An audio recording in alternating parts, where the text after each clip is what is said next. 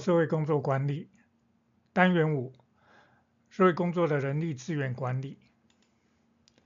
人力资源管理规划，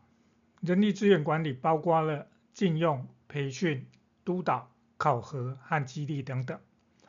人力资源规划指的是人力资源管理其中的一部分，是组织评估所处的内外部环境，并且考量员工的专业生涯发展，对组织的人力资源需求，目前以及未来进行有系统且持续的分析，这样的一个过程叫做人力资源管规划。人力资源规划的内容包括了工作分析、工作说明书、组织人力服务手册、完善的人力资源法规，还有。员工资需求分析等等，人力资源规划的步骤，首先要评估人力资源的现况，比如做人力资源的盘点，进行工作分析；其次，预测并评估组织未来的人力的供需；最后，发展出符合组织未来人力需求的方案。人力资源管理的功能有哪些？基本上，我们把它分成四种。首先，维持指的是维护员工的工作条件和工作环境，确保员工能够在舒适的环境当中工作，才能够保持稳定的工作状态，指的就是留才。第二个功能指的是激励，提供激励的机制。提高员工的工作动机和工作热情，可以让他为组织尽力贡献。第三个功能指的是培训以及发展，提供员工培训和发展机会，让员工获得必要的技能和知识，提高工作效能以及职业职业的发展。第四个功能，提供绩效考核。人力资源管理可以评估员工的工作表现和工作成果，为员工提供反馈和改进的机会，也可以作为制定奖励和晋升的决策依据。人力资源管理和人事管理有根本上的不同，我们做一个简单的比较。人力资源管理是以成员员工为。强调如何激发员工的潜能，而人力资源管而人事管理是以组织为主，强调是完成组织的一个目标。人力资源管理重视的是弹性，人事管理重视的是控制。人力资源管理是策略功能性导向，强调与整体组织的配合，而人事管理是以工作作业取向。强调是管理功能的发挥。人力资源管理会组成招募小组，征聘甄选新进员工，而人事管理呢，则是由少数人专责负责员工的招募。人力资源管理属于预警性，着重防范未然；人事管理属于反应式。着重问题解决跟交办事项的执行。我们可以用一个简单的分类表整理一下人事管理跟人力资源管理的差异。人事管理理论基础是以 X 理论为倾向，组织结构是偏向于机械式结构，以组织为主的管理。领导模式是属于交易型，管理模式是属于被动反应式。而人力资源管理呢，它的理论偏向于 Y 理论跟 Z 理论，组织结构也倾向于是有机式、有机型结构，管理以员工为主，领导模式则是转换型，管理模式是积极预警式。员工管理首先第一个，我们来讲禁用。所谓的禁用，指的是扣紧组织的使命，针对组织需要的职位职务。进行工作分析，确认所需要人才的知识、技能、能力跟其他特质，制定出求职公告，里面详列着工作职务的内容、所需人才条件经历以及教育程度等等。而招募呢，则是吸收和引导具有合适背景和技能的人进入我们的组织，让他可以顺利的参加组织的甄选程序。甄选是招募之后，针对应聘者人进行评估和筛选，来确定哪些人适合我们组织里面特定的职位。金融里面有一个在考古题里面曾经提过的肯定行动这个内涵，其实也包含在社政法规里面，比如说啊、呃，身权法、身心障碍者权益及保障法。好，福利权益及保障法里面有提到相关的法规明定的内容，就是肯定行动，指的是优惠性的一个差别待遇，或者叫做矫治矫正我们一般的歧视措施，是根据你的肤色、种族、宗教、性别或者你的身体条件等等，给予这一些少数或弱势族群特殊特别待遇的一种手段。从而主要目的是为了达到各个弱势族群也享有跟一般人非弱势族群同等平等的一个机会还有权利，而所谓的这种肯定行动或叫做优惠性的差别待遇，主要集中在就业、教育还有医疗面向。比如说我们教育有针对原住民的特别加分，或者在以前有针对。退伍军人的额外加分都是属于这方面的。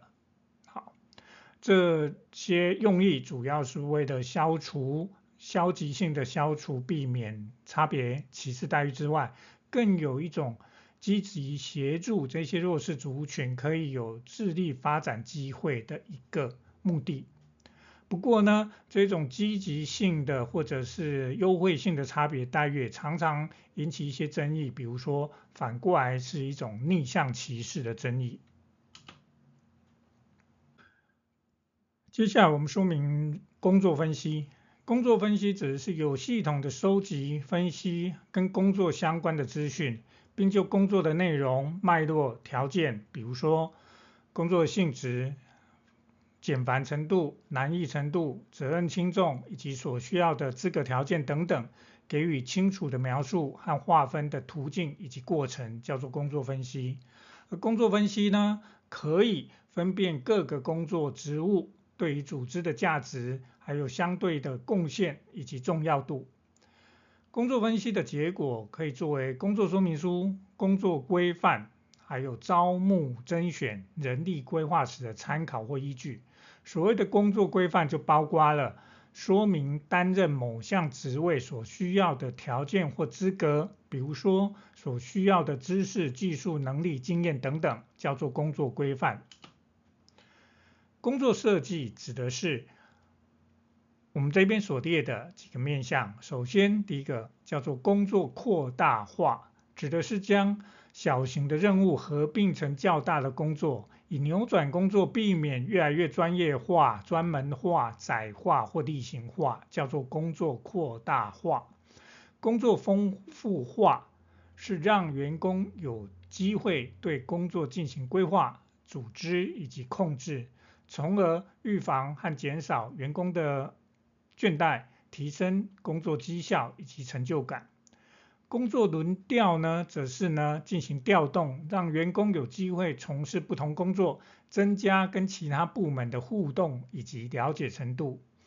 工作分担指的是成立工作小组，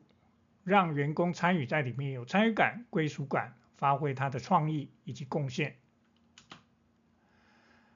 员工的训练以及发展，训练又称为之为培训。员工的训练培训是一种知识性或可建立技能的活动，主要是为了改善员工的工作表现而设计的。它是属于一种现实取向，针对目前他的工作来做训练、来做改善。所以重点在目前工作，增加员工特定面向的技能和能力，是职业社会化的形式，可以帮助员工增进还有符合他角色的基本能力。用适合、适当、更有效率的方式来作业、来工作，而员工发展指的是增进员工个别化和专业成长的学习经验，来增加教和学双方的技术以及能力，让员工更有自信。偏重的是组织的未来工作取向，所以比较着重在教育，而不是现实面向的训练。所以员工训练跟发展是不同的面向，啊，不同面向。员工发展灌输员工正确的推理程序，增进他理解和诠释知识的能力，而不是向员工训练现实取向，是比较偏向技术性学习。员工培训或训练的四学习四个层次，这四个层次是有阶层的。从第一层 Level One 是属于反应层次，指的是员工对整个培训训练过程的感受反应。包括他的培训训练的满意度、兴趣度跟参与度等等，而到了第二个层次叫做学习层次，指的是学员员工获得到的知识、技能以及态度等等。第三个层次叫做行为层次，指的是员工在工作中运用他所学到的知识，就是培训在课程所学到的这一些知识、技能、态度的表现，包括了。反映在他的工作绩效、效率以及品质上面。最后一个层次是属于结果绩效的这样一个层次。这个培训前面的反应学习，第一，整个我们的员工训练培训对组织目标还有业务的一个成果的影响哦，成果是怎么样？包括了员工在培训之后是不是有提高产品的质量，增加整体组织的收入？或者降低了组织的成本，甚至是否提高员工的满意度等等，这四个层次是有一层一层、一层一层由低而高的一个层次的表现。员工在职训练是分成职场内跟职场外训练，指的是员工在工作期间所受到的训练。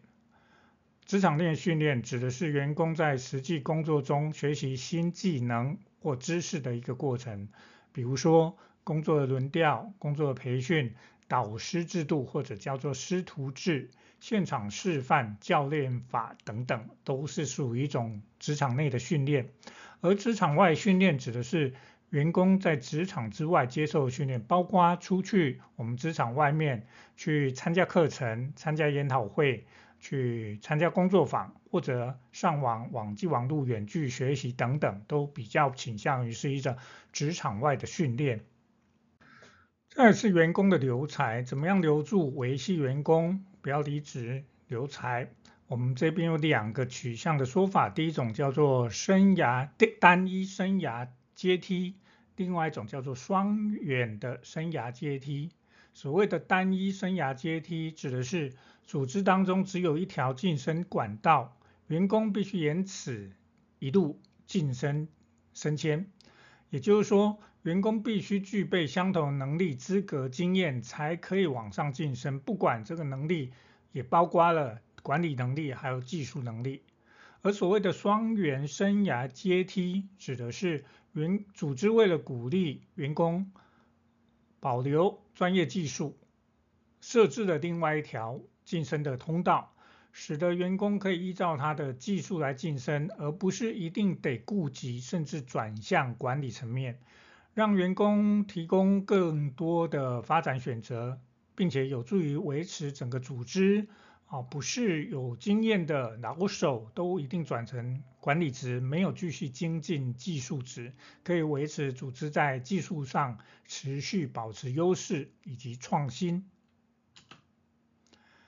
接下来说明很重要的一个也是考点呐、而且在员人力资源管理上面的所谓的人员工协助方案，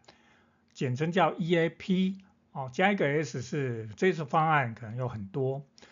员工协助方案指的是由公司或组织提供给员工的福利计划，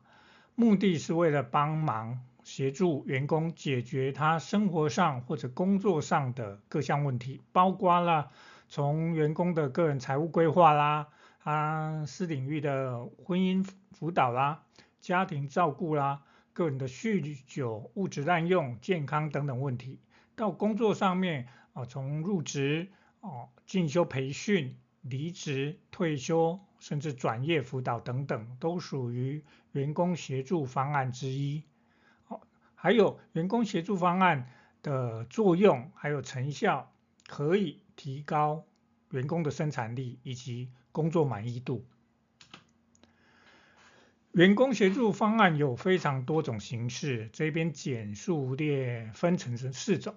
第一种叫做内部方案，指的是由公司组织自己建立起员工协助的部门，还有管理，提供员工协助是免费保密的协助跟资源，包括心理咨询、家庭辅导、营养咨询等等，有一个专门部门。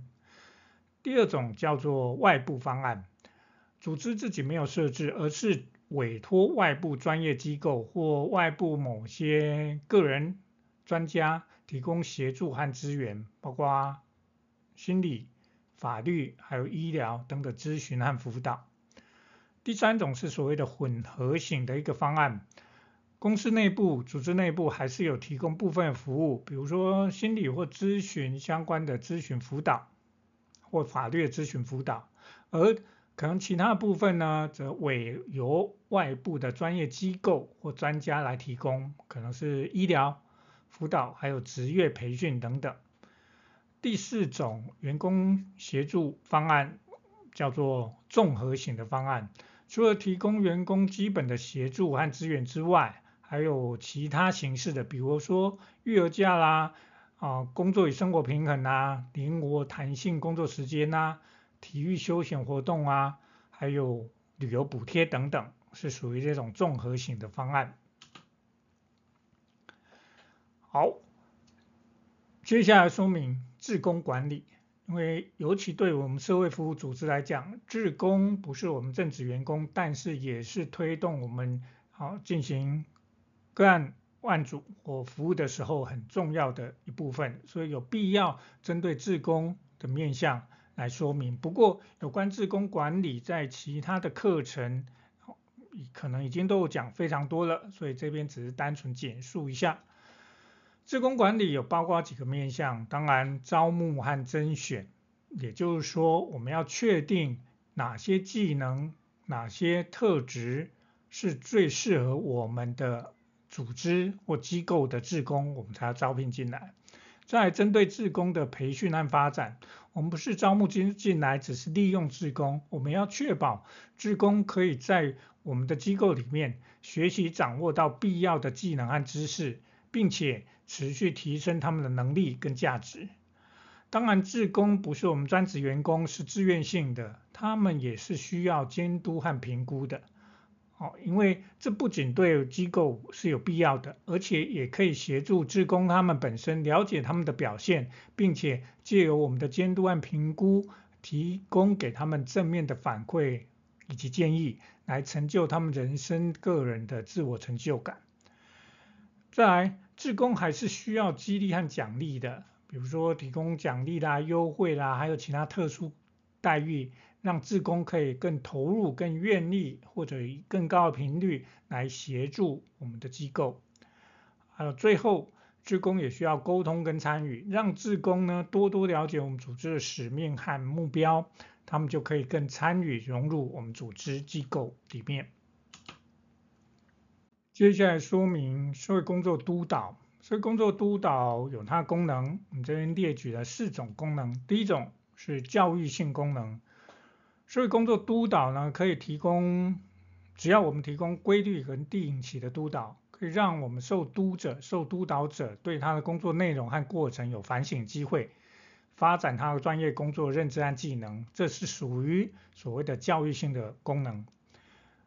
如果我们的督导是进行绩效考核，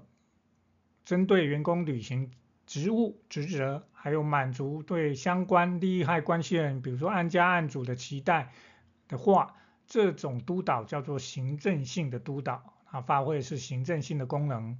如果是针对受督导者提供心理和人际关系支持的话，这种督导功能就叫做支持性的。如果是协调社工人员、工作人员跟组织机构之间的冲突，这样的督导我们称之为协调性的一个督导功能。督导有不同的观点，这边列举的五种大概常见的五种对督导督导的观点。第一种传统的督导观点，它是经是传统嘛，所以是单就受督导者他的问题提供相关意见以及协助等等，这是传统我们对督导的想法还有观点。第二种叫做发展观点。主要是为了提升受督导者解决问题的能力，以及对他专业角色的信心。如果是这方面的督导，就是以发展取向为主的。如果强调督导是自身，他自己督导自己本身跟受督导者互相相互学习成长这样的话，这种观点呢，这是一种新对于督导的心理动力观点。而如果督导是目的是关注绩效的监督及以及想要极大化组织的利益成效绩效的话，这样的督导模式观点叫做管理主义观点。最后一种叫做优势督导观点，主要在于鼓励受督导者跟案主共同找出过去优势来源及同他生活当中的复原力所在，着重是促进专业发展以及品质提升，并且从成功当中学习。这种面向，这种做法比较倾向于是认为督导是属于一种优势观点。督导类型有很多，以下仅列出四种常见的督导类型。第一种叫做咨询式的督导，指的是支持和发展受督导者的咨询技能以及态度，透过问题解决和合作来帮助受督导者。第二种督导形式类型叫做管理式的督导，主要在监督受督导者的工作表现，以确保他有受督导者有遵循。机构的政策、程序还有规范。第三种督导类型叫做训练式的督导，指的是透过教育来发展受督导者的技能还有知识，是提供指导、示范和反馈来帮助受督导者，这叫训练式的督导。最后一种型督导的类型叫做师徒制的一个督导，主要在传授专业技能和知识。透过带领和指导来帮助受督导者学习和发展他的职业生涯，所以有这五四种不同类型的督导。